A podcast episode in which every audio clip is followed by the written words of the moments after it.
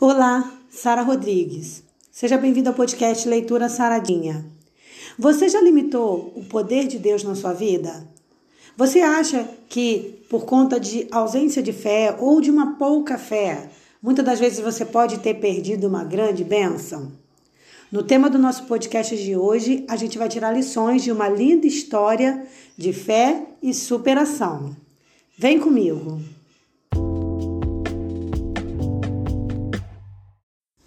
O texto base para a nossa compreensão de hoje é 2 Reis, capítulo 5, versículo 10, que conta a história de Naamã, que é curado de uma lepra.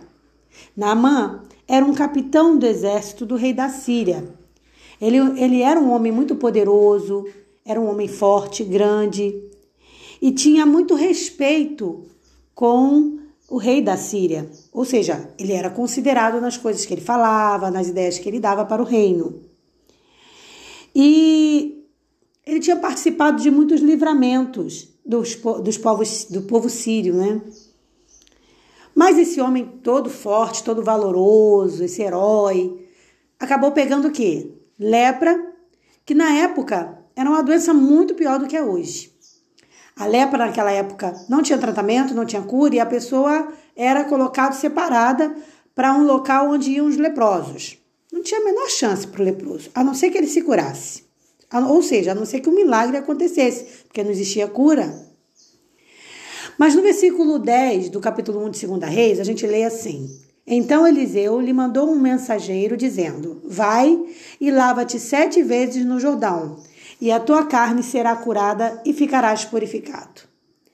Para a gente entender um pouquinho melhor a grande lição desse texto, primeiro a gente precisa entender o que era o Rio Jordão.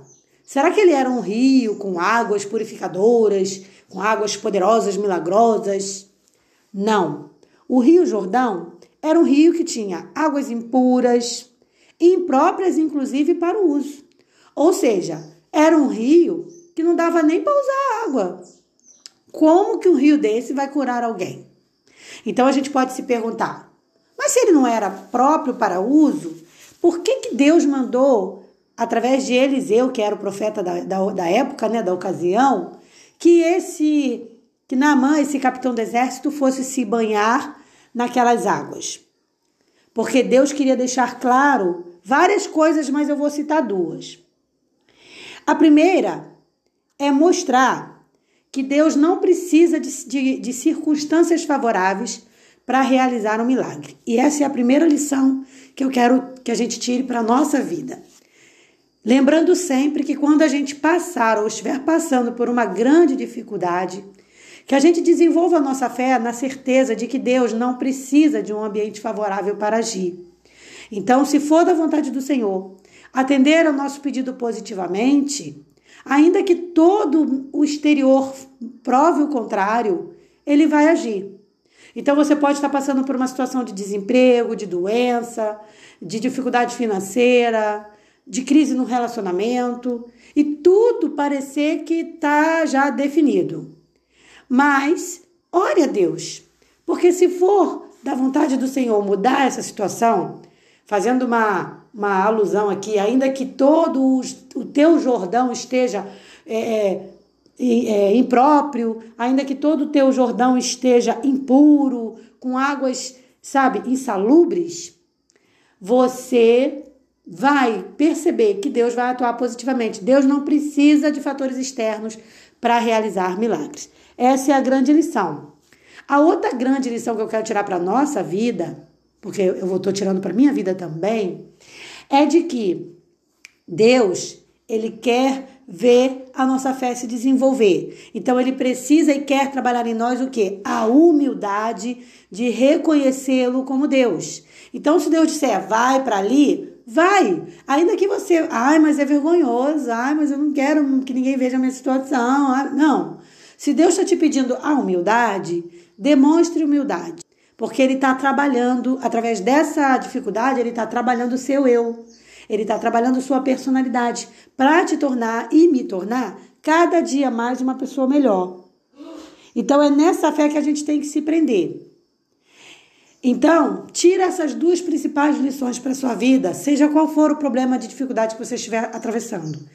E que essa história de Naamã sirva como uma lição de fé para a nossa vida, para a gente entender que Deus não precisa de um ambiente favorável para agir a nosso favor e de que nós temos que ter humildade de reconhecer Deus como o único Deus em nossa vida, como o único que merece a nossa adoração. Então a gente não deve dedicar a nossa adoração para mais ninguém, idolatria, nada disso. Ídolos, não devemos ter ídolos, nosso ídolo tem que ser Jesus. E a gente entender que, que precisamos desenvolver coisas em nosso caráter, melhorar, e é por isso que Deus permite algumas coisas na nossa vida.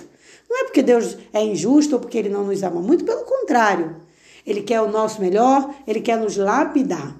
E quão bom é ser lapidado pelo Senhor. Então não se, não se apavore, não esmoreça, não desanime da fé. Muito pelo contrário, use o problema para evoluir na fé. Porque depois que passar tudo isso, você vai olhar para trás e vai dizer: Eu superei com a ajuda do Senhor. Deus me ajudou a vencer. E você vai render muito mais glórias a Ele. Então, nada de desânimo. É, bota força, bota fé e vai com tudo, mas na certeza de que você está caminhando no caminho que o Senhor determinou. E como que eu faço para ter essa certeza? Através de uma comunhão diária com Deus. Então, diariamente, reserve um minuto, um, uns minutos que seja para ter comunhão com Deus. É isso que vai fazer você conhecer, através da leitura da palavra, através da oração, você vai conhecer a vontade do Senhor para sua vida e você vai determinar os caminhos que você deve seguir. Pense nisso e seja feliz com Jesus hoje. Esse é o meu desejo para a nossa vida. Um forte abraço e até o nosso, nosso próximo encontro no nosso podcast. Paz.